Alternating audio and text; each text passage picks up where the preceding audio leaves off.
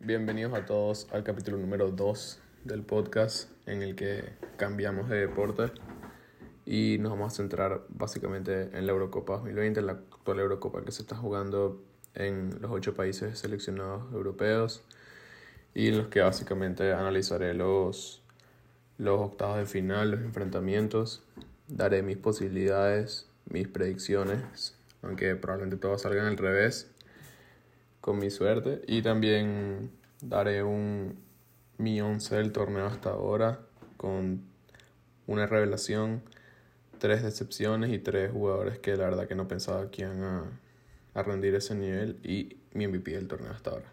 Espero que, que les guste. Para empezar, eh, tenemos varios cuadros interesantes en los octavos de final.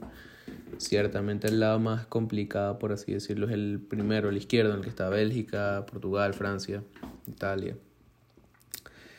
Yo quiero empezar eh, analizando los, los equipos. Sin duda, creo que muchos van a coincidir conmigo. El mejor enfrentamiento para las personas neutrales es el Bélgica-Portugal. Dos selecciones, claro, que se enfrentan creo que muy temprano. Algunos la pudieran llamar una una especie de final anticipada, ¿no? Y creo que el conjunto belga está demasiado fuerte, tuvo una fase de grupos perfecta, eh, apabulló totalmente a todos los equipos contra los cuales se enfrentó, aunque sí es verdad que Dinamarca le costó bastante, empezó perdiendo, cosa que fue interesante ver, ¿no? Porque una selección desde que siempre ha tenido buenísimos jugadores, pero nunca había sido realmente un equipo y parece que ahorita Roberto Martínez sí consigue que, que sean un equipo, ¿no? El hecho de ese partido fue interesante verlos eh, remontar un partido en que empezaron perdiendo desde el minuto 2 y, y creo que es interesante, ya en el Mundial de 2018, en la Eurocopa 2016, que llegaron lejos, pero las, las personas pensábamos que yo pensaba que iba a llegar mucho más lejos y le faltó esa, esa química, esa conexión entre los jugadores, el ser un verdadero equipo, ¿no? Que creo que ahorita sí lo estaban consiguiendo. Bueno, es interesante porque Bélgica es una selección la cual no, no goza de laterales, tanto derechos como izquierdos natos. El último fue el hermano de, de, Romero Lukaku, Jordan Lukaku. Pero ya dejó de ir a la selección hace tiempo. Entonces lo, lo, lo que me pasó bastante interesante es que ahorita Roberto Martínez convirtió a, a los extremos en laterales. El único lateral nato que se puede llamar es Meunieran, que siempre estaba acostumbrado a jugar en una defensa de 5, de carrilero, en el centro del campo. Cosa que yo creo que en, mis ojos no es un lateral, lateral derecho nato. Tiene una línea de tres bastante segura en, en Alderweireld, del Bertongen y, y en. Creo que tienen bastante experiencia, sobre todo el capitán Bertongen y Alderweireld. Jugaron muchos, muchos años juntos en el Tottenham. Se conocen a la perfección uno de los porteros de la temporada, Thibaut Courtois. Y es interesante, ¿no? Porque uno de los carrileros suele ser o Torgan Hazard y Yanni Carrasco. Que aunque Carrasco ha jugado así en el, en el Atlético, no es muy común. Pero bueno, eso le, le permite el hecho de tener cinco defensas. Defiendes con cinco más los dos mediocampistas y atacas eh, con los tres de arriba más los mediocampistas más los, más los carrileros, ¿no? Entonces al final terminas atacando casi con siete jugadores, sobre todo cuando, cuando necesitas, ¿no? Como se ve en Dinamarca, cuando hacen el, hacen el, el cambio de sacar a un jugador como Mertens, que no tuvo un buen partido, y Carrasco y darle la entrada a Hazard y a, De Bruyne, que cambiaron totalmente el partido ellos solos, sobre todo De Bruyne. Después Portugal tiene, creo que es el caso de Bélgica, pero en el pasado, una muy buena selección de jugadores, pero hay partidos que parece que no están al unísono. Creo que, creo que es, si, tiene, si, si tienen esperanzas de ganarle a Bélgica, creo que van a tener que jugar como equipo, con mucho sacrificio, con mucho recorrido. Eh, creo que Fernando Santos va a tener que cambiar bastante la alineación. Tiene que decidir si seguir con el 4-3-3 o pasar al 4-2-3-1 que intentó en la primera jornada eh, con Bruno Fernández, ¿no? cambio es un, tema, es un cambio de sistema total que tiene que ver. Lo que sí, desde mi punto de vista, estoy seguro es que tiene que quitarse a, del once inicial a Diego Goyota y tiene que, que darle entrada a otro, a otro delantero, ya sea tirando a Bruno para la banda y sé que tiene que jugar Renato Sánchez sin, sin ningún tipo de duda. Mi pronóstico para este partido es que va a pasar Bélgica, que va a ser un partido bastante cerrado, pero creo que Bélgica se lo puede llevar en los 90 minutos o incluso en la prórroga. Después, el enfrentamiento, bueno, que decir Italia-Austria, creo que el claro favorito aquí es Italia, como iba jugando, fase de grupos perfecta, probablemente el mejor equipo de la Eurocopa hasta ahora para mí lo es. Eh, lo que realmente me sorprende de esta selección es el juego colectivo que han logrado. No es una selección típica con cinco defensas como siempre son los italianos, un catenacho, montar el autobús, la verdad que todo lo contrario. Eh, Roberto Mancini le ha dado una identidad a la selección Creo que basado en puntos claves como la introducción de, de Spinazzola al, lateral izquierdo, que casi juega como carrilero. Eh, la verdad que el nivel de Varela y de Locatelli ha sido altísimo. Y eso que aún Berratti estaba lesionado en los primeros dos partidos. Entonces ahorita es una introducción a una, una introducción más al equipo, con más nivel. Y creo que el Roberto, Martín, Roberto Mancini perdón, creo que va a tener un verdadero dolor de cabeza para ver quién sacar de los tres mediocampistas. Porque la Eurocopa de, de Varela y de Locatelli ha sido muy buena y creo que no merecen salir ninguno de los dos porque entra Berratti, aunque es un jugador con más experiencia y más calidad que ellos. Pero creo que es claro favorito, aunque Austria tiene sus bajas, aunque Austria tiene sus oportunidades, no las va, a tener que, las a tener que aprovechar. Austria es una selección que maneja bastante bien el balón parado. Ciertamente Alaba no solo es el capitán, sino que es el motor, el conductor de esa selección. Eh, adelante sí es verdad que tienen bastante eh, dinamita, por así decirlo. Entre las exploradas del liner lateral derecho y el hecho después que juegan con una especie de 4-5-1 con, con Savitzer de, de especie de 10. Eh, sí es verdad que su verdadera amenaza arriba es Arnautovic. Y bueno, dependerá de los balones parados, cosa que de verdad vigilar Italia bastante bien, pero creo que Italia en ese aspecto está muy sólida con, con Bonucci y con Chiellini si se llega a recuperar y creo que, creo que es la clara favorita para avanzar. Después, bueno, el próximo enfrentamiento Francia-Suiza, que decir, eh, los franceses claro favoritos para llevarse la Eurocopa, aunque sí es verdad que no han jugado al nivel que, se les, que yo les esperaba, pues no han dominado esos partidos, la verdad que, aunque sí es verdad que le ganaron a Alemania y estuvieron por delante dos veces contra Francia, contra Portugal, creo que que no tiene un juego bastante, no muy fluido. La introducción de Benzema creo que fue bastante abrupta y, rápida, que aunque es un tremendo jugador, le falta ese, ese tiempo, ¿no? Con, con Mbappé y con Griezmann y esa conexión con el medio, con el medio campo. Han sufrido varias lesiones. Eh, ahorita Diñe cayó porque perdió contra Portugal, saca a Lucas Hernández para que entre Diñe, los 5 minutos sale Diñe, se lesiona, entonces tuvo que poner a Rabiot de lateral izquierdo, que no hizo un mal trabajo, pero al final del día es un parche, ¿no? Creo que Francia es clara favorita. Suiza es otra selección que maneja bien el balón parado. Creo que bueno, los dos goles contra, los goles contra Gales y, y contra los goles contra Gales y contra Turquía varios vinieron así. Creo que es una selección que maneja bien. Tiene a Ricardo Rodríguez, su capitán, que es bastante, bastante bueno con, el, con, con los tiros libres y con los corners. Entonces Francia tendrá que vigilar eso. Que tiene una defensa sólida Sí, aunque sí es verdad que mm, yo veo mucho mejor a, al maestro Kim Pempe que a, que a Barán. que Barán no, no, ha demostrado un gran nivel en la Eurocopa y creo que ha sido bastante normalito, pero creo que, que son favoritos para pasar los franceses. Después, uno de los grandes partidos de la fecha por el nivel de, de igualdad que tienen los dos equipos, creo que sería el Croacia-España. Se repite uno de los enfrentamientos ya de la Eurocopa 2012. Eh, en la que España lo supo, lo supo sacar, aunque fue en penaltis. Y creo que esa selección de Croacia ha mejorado muchísimo. Se pudo ver en el Mundial pasado.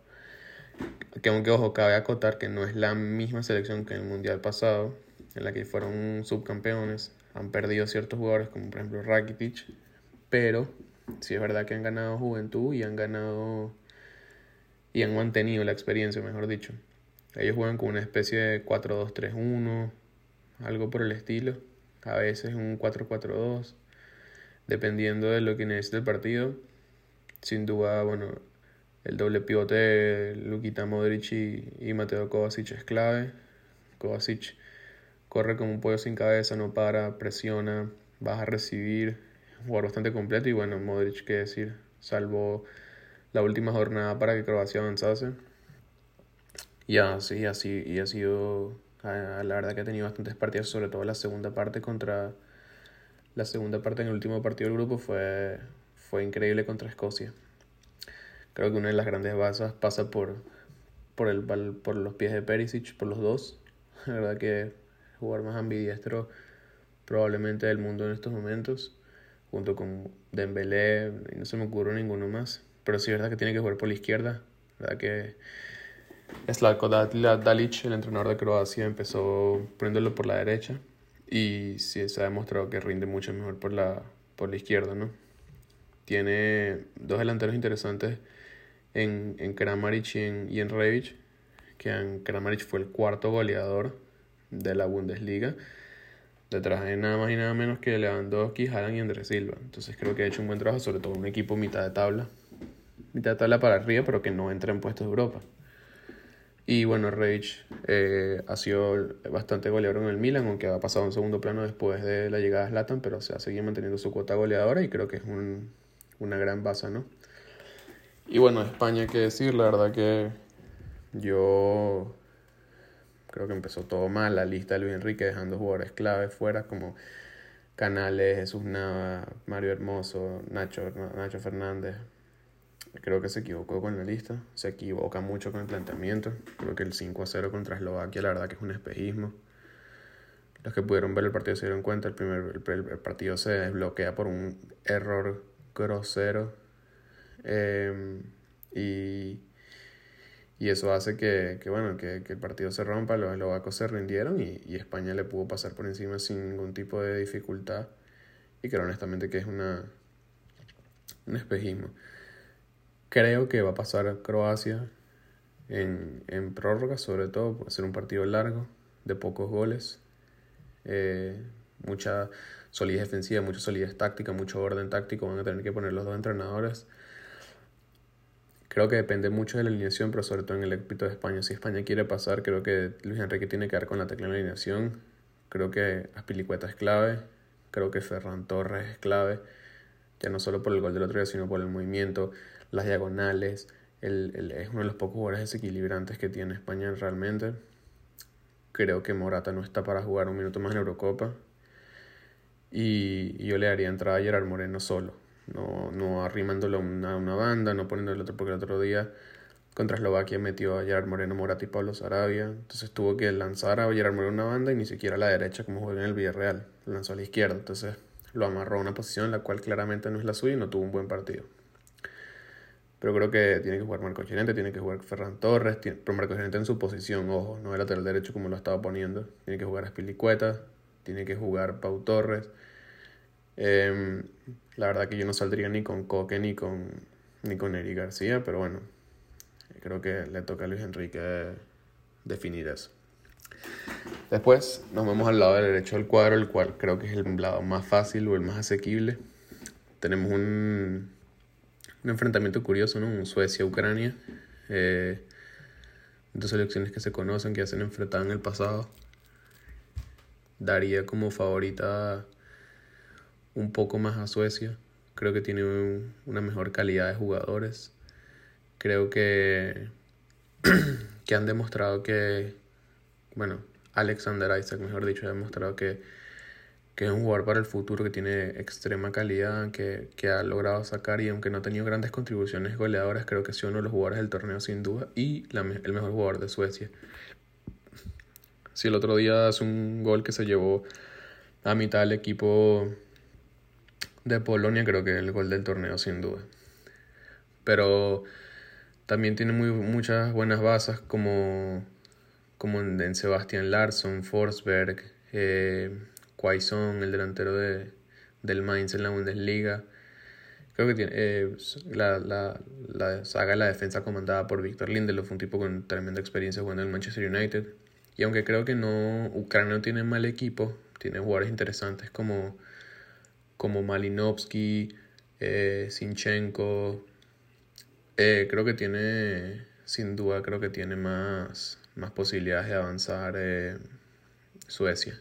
Creo que será un partido bastante cerrado, de pocos goles otra vez, pero creo que, que Suecia podrá, podrá ganarle a Ucrania y avanzar a la siguiente ronda. Después tenemos probablemente después del Bélgica-Portugal o ahí mismo el mejor partido de la jornada, Inglaterra-Alemania. Puede ser la venganza de los ingleses del, del gol fantasma de Lampard en el Mundial de 2010. Creo que, va a ser un partido súper parejo, eh, un partido de mucho ritmo como lo fue el, el Alemania-Portugal.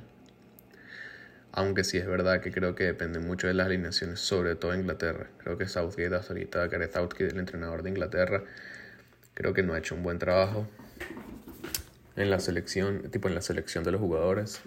Eh, ya el hecho de dejar fuera jugadores como, como Jamie Madison o, o que de género había tenido un gran líder Jesse Lingard y sobre todo un, un, un tipo con experiencia como los Lingard creo que se equivoca. Pero bueno, ya dentro de la Eurocopa, eh, la verdad que Phil Foden ha jugado a un nivel bastante, bastante pobre, sobre todo para lo que la gente tenía las expectaciones de él. Creo que un, parece un jugador que solo funciona de falso 9 en un sistema de Guardiola como juega en el Manchester City, porque es así, sus mejores partidos han, han venido sin Agüero y sin Gabriel Jesús, él jugando como falso 9. Y creo que la consecuencia de eso es que tienes que sacar a Harry Kane. Y aunque Harry Kane otra vez no tenía una gran Eurocopa, creo que es el tema de tu delantero centro nato goleador y que no lo puedes sacar. Creo que tienes que confiar en él hasta, hasta que te vayas a la Eurocopa, o si sea como campeón. Creo que el juego de Inglaterra se vio en la última jornada. Pasa por meter a Jack Grealish. Aún así se ha pegado una banda o dándole la libertad del 10. Clásico. Es una selección que puede que salga con cinco defensas, tres de ellos siendo laterales, como lo pueden ser Rhys James, eh, Chilwell y Luke Shaw, y hasta Kyle Walker de central, acompañado por Harry Maguire o John Stones, creo que depende mucho de eso. Lo que sí me ha gustado bastante ha sido la pareja de mediocampistas de, de Declan Rice y de Calvin Phillips, el jugador del Leicester ha sido de los mejores partidos, fue el, fue el MVP del primer partido de Inglaterra contra Croacia. Y creo que Creo que pasa por ahí, creo que Harry Kane tiene que entrar, creo que Jack Grealish tiene que estar, que Mason Mount tiene que estar. Y eso te deja un hueco un hueco más en el ataque, ¿no? Creo que se lo tienen que pelear en que aunque Raheem Sterling ha tenido un gran nivel para la temporada pobre que tuvo en el en el en el Manchester City, creo que creo que no sé si lo pondría sobre todo con una selección tan física y tan tan tácticamente ordenada como los como los Alemania Creo que yo me, me decantaría más por, por darle entrada por fin, ¿no? A uno de los jugadores que no ha jugado en la Eurocopa, los cuales es Jadon Sancho. Creo que se merece jugar y creo que conociendo a Alemania, sobre todo jugando en Alemania, él en la Bundesliga, creo que puede ser un jugador desequilibrante, ya sea de inicio de, o viniendo desde el banquillo. Depende mucho de la selección de Gareth Southgate, igual en el mismo caso que, que España con Luis Enrique, ¿no? Después tenemos la selección alemana, creo que es una selección que ha ido de menos a más. Aunque sí es verdad que el partido contra Francia, desde mi perspectiva, lo debió empatar. El fútbol no... Creo que todo el mundo sabe que el fútbol no es un deporte específicamente justo. Y aunque seas el mejor equipo, no significa que siempre es el que gana. Eh, Alemania tiene un sistema bastante, bastante interesante, parecido al de Bélgica. Juega con, con tres centrales, cinco defensas, dos carrileros, los cuales no son laterales, eh, uno, eh, especialmente con, con, Joshua Kimmich, que empezó, sí es verdad que empezó como, como lateral derecho siguiendo los pasos de Philip Lang en el Bayern de Múnich, creo que se ha reconvertido a, a, medio, centro a medio defensivo, como ha visto en el Bayern, donde ha brillado más. Y bueno, después Robin Gosens, el carrilero del, del Atalanta, tenía un nivel altísimo durante esta Eurocopa.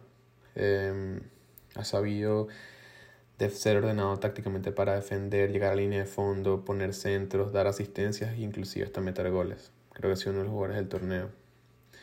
Y después la verdad que adelante, mismo caso Inglaterra, ¿no? Tienen tantos jugadores que nada más tienen tres posiciones por el sistema que tienen, eh, no saben a cuáles poner.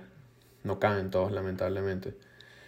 Aunque sí yo diría que tienen que... Havertz ha demostrado que juega mucho mejor en Alemania que en el Chelsea se le ha visto más fresco, más, más, más libre, con menos responsabilidades y con mucha menos presión. Yo creo que tendría que poner sin duda a, a Havertz, a Nabri y que se rifen el otro puesto entre, entre Sané y, Timo Werner. Aunque Timo Werner tuvo las mejores temporadas, sí es verdad que El Chelsea sufrió muchas críticas, pero aún así tuvo más de 10 goles y más de 10 asistencias. Campeón de Europa y creo que tiene una confianza que, que Joaquín Blau se la, se la debería transmitir y, y también es uno de esos casos como Havertz que creo que es esos jugadores que juegan mejor en la selección que, que en sus equipos. Los dos últimos partidos. Ah, bueno, y me faltó decir mi predicción. Creo que va a terminar pasando Inglaterra. Creo que. Creo que van a despertar realmente y van a poner todo sobre toda la carne sobre el asador y van a dar su carta de presentación a ser los campeones de esta Eurocopa.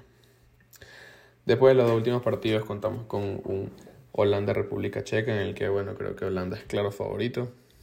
Eh, juegan también otra vez otra selección más que juega con un sistema de, de, de, de ¿cómo se llama? de dos carrileros, tres defensas o cinco, como lo, como lo quieras ver.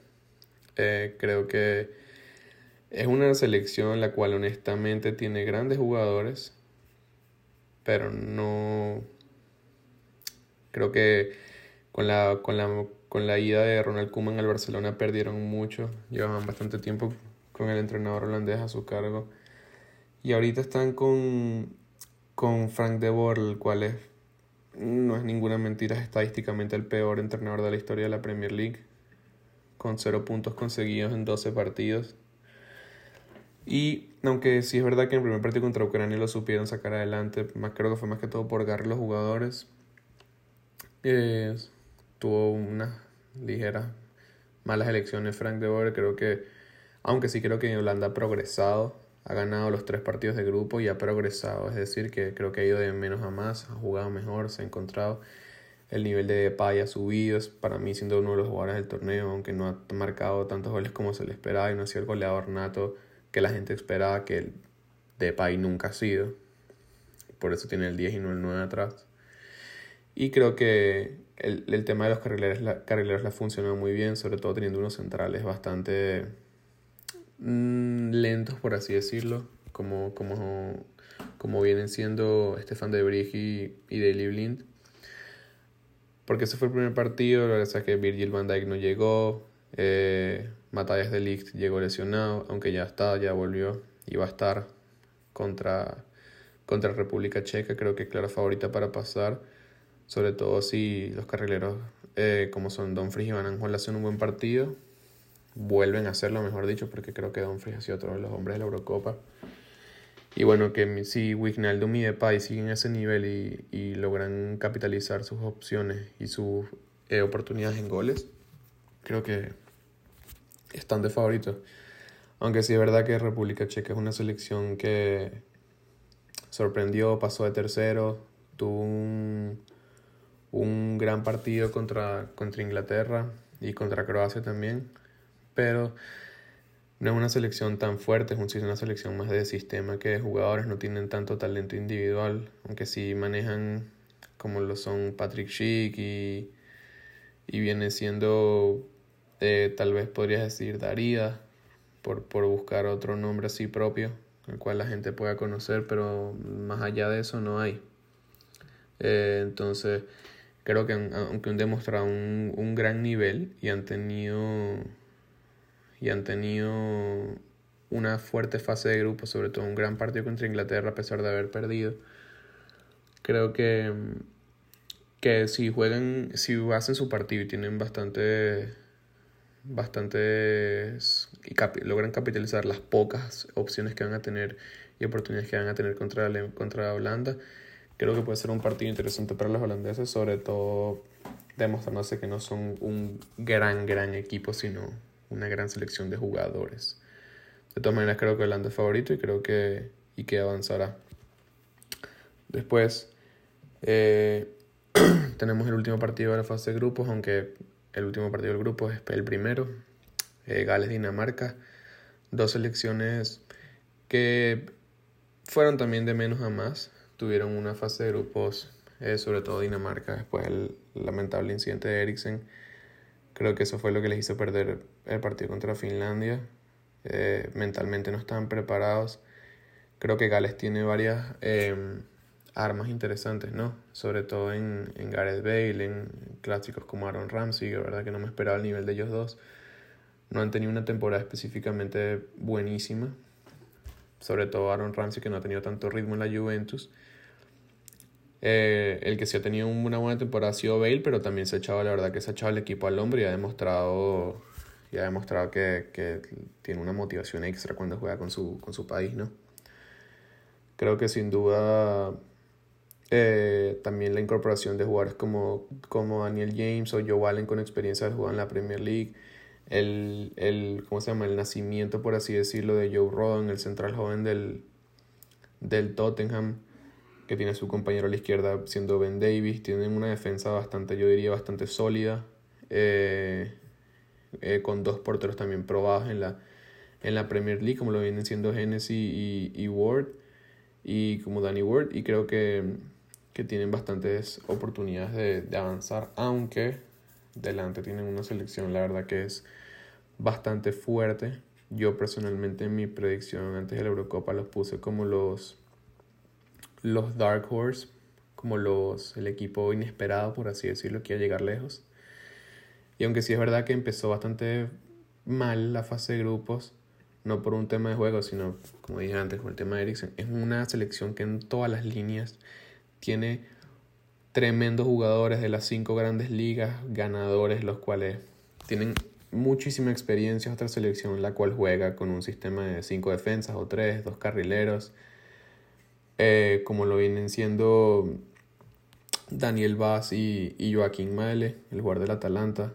Tienen jugadores de, grandísima calidad, sobre todo en el centro del campo, Thomas Delaney, con la pareja con Pierre Emerick Holber, el el del Tottenham, el que fichó Mourinho, que ha hecho una temporada también increíble. Después adelante, aunque sí tienen la pérdida de Eriksen, que era probablemente su mejor jugador, tienen a, a Joseph Paulsen y a, y a Braithwaite, que sorprendentemente ha hecho una buena Eurocopa. Ha, tenido, ha tomado malas decisiones, pero ha tenido una buena Eurocopa. La verdad que la falta de ritmo parece que le ha pegado en el Barcelona, pero eh, ha, sabido, ha sabido jugar y no es como que ha sido el peor jugador de la selección. También tienen en el banco a Casper Dolberg, jugador que jugó en el Ajax mucho tiempo y que parecía que iba a llegar a más, tuvo varias lesiones y, y no llegó, pero, pero también lo tienen en el banco como, como recambio. Creo que, que la selección danesa tiene muchas bases para, para avanzar con muchísimos jugadores de calidad, de experiencia y de muchos minutos a sus hombros, a sus espaldas. Y creo que, bueno, otro punto que me faltó resaltar es la increíble solidez defensiva que tienen y, y jugadores de total calidad como lo siendo, eh, Andreas Christensen, Yannick Vescar y, y Simon Hager, ¿no? O sea, son jugadores que dos de ellos juegan en la Premier League, uno ha pasado por la Liga Española, ha pasado por la Serie A, tienen un tremendo nivel. Eh, y bueno, qué decir de, de Kasper Schmeichel, ¿no? Hijo del legendario puntero Peter Schmeichel, para mí otra vez uno de los mejores, uno de las mejores, de los mejores porteros de la temporada este año en la Premier. Ha vuelto a salvar en muchísimos partidos al Leicester, tiene un gran control de balón, una gran estirada, confianza. Y creo que en este partido haría como favorita ligeramente un poco más a Dinamarca que a Gales, aunque creo que también es un enfrentamiento bastante, bastante, bastante parejo. Y para finalizar, les voy a dar mi, hasta el que ahora ha sido mi once inicial, mi mejor once de la Eurocopa. Eh, empezamos con, con el portero de República Checa, Basilic, jugador del Sevilla. Creo que ha tenido una tremenda Eurocopa hasta ahora, ha salvado muchísimas veces a, a la selección checa y los ha llevado hasta la fase final de la Eurocopa, hasta los octavos de final. Eh, después de cuatro defensas, tres son, son carrileros. Pero bueno, sí me quedo para meterlos a todos. Empezando por la derecha, Dumfries. Probablemente ha sido de los mejores jugadores de Holanda, si no el mejor. Eh, ha tenido asistencias, goles, solidez defensiva. Creo que ha demostrado bastante. Eh, después, Bonucci, el el que ahora es capitán de Italia después de la lesión de Chiellini.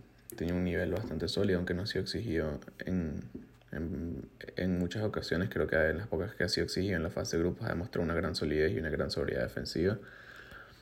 Y la otra, los otros dos, lo la línea de defensa, lo, la terminan Gosens y Spinazzola, el jugador de, de, Alemania, y el de Italia han tenido una gran Eurocopa, los 200 carrileros por la izquierda. Eh, han tenido un nivel altísimo, Eh, Gosens, MVP contra Portugal, gol y dos asistencias. Fue un puñal toda la banda para Semedo. Y creo que tenía una gran Eurocopa en general. Spinazzola, bueno, qué decir, parece un extremo más del sistema de Italia, siempre cayendo detrás de Insigne, detrás de Immobile, detrás de los mediocentros italianos. Un gran desequilibrio, gran desborde, buena, mucha calidad para los centros. Y hasta estuvo a punto de hacer un gol. Entonces creo que de los mejores también de la Eurocopa. Después, eh, mi tribote en el centro del campo. Eh, pues les puede sorprender a muchos. Tengo a Pogba, Wijnaldum y a Renato Sánchez. Sí, es verdad que Renato Sánchez nada más ha tenido básicamente un partido y medio en la Eurocopa. El nivel que desplegó en la segunda parte contra Alemania y el nivel que tuvo contra Francia fue increíble. Tuvo a, a, a Pogba y a Kanté sufriendo durante todo el partido el control de balón que tiene, el movimiento, el desplazamiento en corto, en largo, la manera que usa el cuerpo para proteger el balón. La verdad que uno de mis jugadores inesperados en esta Eurocopa aunque fue el mejor jugador, el, el, mejor jugador joven de la Eurocopa 2016. Eh, sí es verdad que en el Lille retomó esta, esta temporada su gran nivel, llevándolo a ser campeón de Francia y ganándole la, la Ligue 1 al PSG. Pero no me lo esperaba este gran nivel y creo que Fernando Santos tampoco, por eso no empezó a titular esta Eurocopa. De y de Wijnaldum, qué decir, Wijnaldum capitán de, de Holanda, goleador, asistidor, llegador, medio centro bastante completo y Pogba la verdad que el nivel de Pogba, aunque contra Hungría no fue un buen partido de Pogba, sí es verdad que cuando, cuando importó, estuvo. los partidos contra Portugal y contra y contra y contra, contra, contra Portugal y contra Alemania, perdón, supo manejar los tiempos del partido, eh, asistió el pase que le mete a Benzema para el segundo gol contra Portugal es probablemente la mejor asistencia de la Eurocopa hasta ahora, un pase de 25 metros entre todas las líneas de Portugal, golazo que se inventa poco, igual el primer partido contra Alemania, el autogol de Hummels, que aunque es asistencia de, de Lucas Hernández, el pase que se inventa poco de tres dedos, eh, pinchado, eh, exquisito, ni se veía en la repetición de la, de la, en, la transmisión del partido, ni se veía Lucas Hernández, y creo que tenía un nivel altísimo. Y mi tridente ofensivo, eh, Cristiano, Lukaku y Memphis Depay. Creo que el, mejor que ha jugado de esos tres ha sido Depay. Aunque curiosamente es el que menos contribuciones de goles tiene y menos goles tiene. Cristiano eh, no ha tenido un, gran nivel de juego, por así decirlo, individual. Pero ha estado, ha, estado cuando ha importado. Goleador de la Eurocopa, cinco goles, marcado en todos los partidos de la fase de grupos. Capitán de Portugal. El, primer, el segundo gol contra Hungría fue un golazo y creo que hasta ahora los MVP de la Eurocopa por sus contribuciones. Bueno, y Lukaku también, que decir, jugador potentísimo. El goleador de Bélgica, segundo goleador del torneo después de Cristiano. Y, y nada, ese es mi, mi once hasta ahora, para mí, el que ha sido el mejor equipo de la Eurocopa. Y para finalizar, tengo aquí una recopilación de tres jugadores de excepciones, tres jugadores que han tenido un nivel inesperado mi revelación hasta ahora de la Eurocopa y mi MVP. Para empezar, voy a empezar con las tres excepciones. Voy a decir directamente Harry Kane, Bruno Fernández y Diego Llota. Creo que aunque Bruno Fernández no ha tenido tantas oportunidades, cuando estaba en el campo no ha rendido al nivel que se le esperaba y el que demostró durante toda la temporada contra el, con el United. Mismo caso de Harry Kane sin un solo gol en toda la Eurocopa. Y Diego Llota sí ha tenido todos los tres partidos, ha tenido una muy mala toma de decisiones, perdió muchos balones, no se ha sacrificado en defensa, ha perdido ese desborde. Creo que, que ha sido una gran decepción. Mis tres jugadores inesperados en esta Eurocopa que han rendido un gran nivel han sido Gosens, Gareth Bailey y Jordan Pickford. Yo la verdad que no soy un gran eh, aficionado de Pickford, si es verdad que ha tenido una Eurocopa hasta ahora sin errores, sin recibir goles en contra alguna que otra gran parada y ha sido un portero bastante sólido. Bueno, después de Gosens, que decir, que tuvo una gran temporada en el Atalanta, creo que entrar de una, porque no había jugado mucho antes con la selección alemana, entrar carrilero titular izquierdo con contribuciones en defensa, tanto en ataque, siendo un jugador que se adueñó en la banda izquierda de la selección alemana, asistencias, tiene un gol, tres asistencias en la Eurocopa. Increíble, de los mejores jugadores de la Eurocopa también. Y bueno, Gareth Bale, aunque yo soy, para los que me conocen, gran aficionado del galés, y tuvo una temporada bastante buena, sobre todo la segunda parte de la temporada en el Tottenham. Creo que cada vez que juega con Gales, juega con un extra de motivación, un plus de motivación, y eso se le nota en el campo. En el partido contra Suiza, en el que. Contra Suiza no, perdón. En el que. En el que Gales gana a. Con, con, con doble. Con gol de. Con gol de. A Turquía, se me ha olvidado con gol de Ramsey antes la primera antes que sacara la primera parte y el de, con el gol de de Conor Roberts antes que antes del final del partido. Creo que es la primera parte de Ramsey para los que vieron el partido se pudo haber ido con un hack trick fácilmente. Tres varones filtrados exquisitos de Bale dos con el exterior y uno pinchado adelantando a toda la defensa rompiendo el fuera de juego. Partidazo de Bale, que en, el que en ese partido tuvo dos asistencias y fue el MVP, y no me lo esperaba. Y por, por ahora, mi MVP se lo han habido varios jugadores como Dumfries, como Spinazzola, que se lo iba a dar antes de la última jornada, pero creo que la verdad que se lo, a, se lo a dar por ahora a Paul Pogba. Ha manejado los hilos en Francia. Pogba es una selección que juega al ritmo que quiera jugar Pogba tenía unas asistencias exquisitas y creo que sin duda ha sido el, el mejor jugador de Francia y de los grandes jugadores de esta Eurocopa. Y mi jugador revelación el escocés Glenn Camara, el jugador eh, jovencísimo, recién campeón con el con el con el Rangers en, en Escocia con bajo el mando de Steven Gerrard. Eh, Creo que fue un jugador que tardó bastante en explotar. La verdad, explotó ahorita con 25 años, pero hasta un nivel altísimo y, y sí, esa es mi revelación ahorita de la Eurocopa. Pero bueno, nada, espero que les haya gustado el segundo capítulo de podcast y que disfruten también de la Eurocopa, de la jornada que empieza hoy. Hasta luego.